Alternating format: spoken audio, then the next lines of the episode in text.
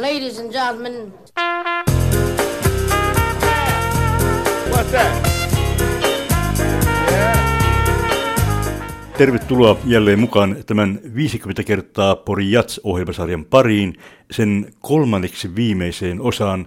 Nyt me lähdemme pienelle matkalle halki kultaisten vuosikymmenten. Tervetuloa siis retkelle mukaan.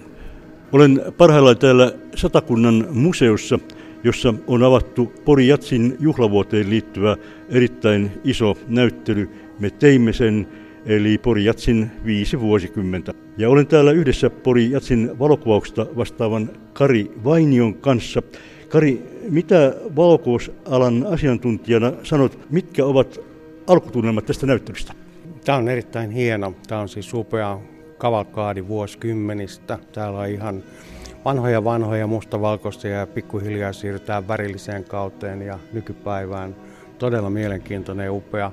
Valokuvien lisäksi tietysti videot pyörii, niin se on niin tosi hyvä fiilis. Täällä on nimenomaan pääpaino visualiteetilla ja isoilla valokuvilla.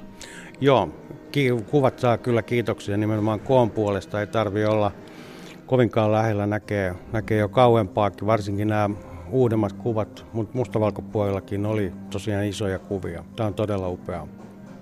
Minkälaisia kokonaisuuksia täältä voi löytää? Ainakin tässä vieressämme menee tämä aikajana polku, joka on päällystetty nimenomaan jatsjulisteilla. Niin, tuota polkua seuraten voi oikeastaan löytää ne vuosikymmenten erilaiset yhteiskunnalliset ja, ja myöskin musiikilliset tuntemukset, joita löytyy. Ne on, ne on niin kuin erittäin hienoja. Lähdetään ihan pelkistetystä mustavalkoisesta. Jopa valokuvissa näkee, että yleisö on pukeutunut valkoisiin paitoihin ja miehet kravatteihin. Ja miehet mustissaan. Miehet mustissaan on ihan mustana. Ja sitten pikkuhiljaa noin 67, 68 tapahtui suuri muutos. Hipit tuli mukaan ja se näkyy niin kuin heti pukeutumisessa ja käytöksessä ja myöskin semmoisessa vapautunemassa olossa, että täällä on hieno aistia koko menneisyyskin. Niin, Kari, sanoit, että tästä näyttelystä tulee hyvä fiilis.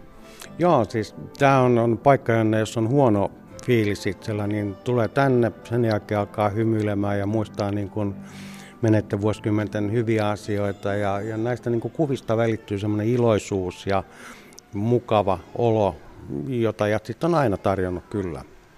Täällä on, kuten todettua, niin todellakin paljon valokuvia ja sanotaan, että yksi kuva voi vastata tuhatta sanaa tai ehkä jopa enemmänkin. Mutta luuletko, että valokuva voi myös valehdella, kullata muistot?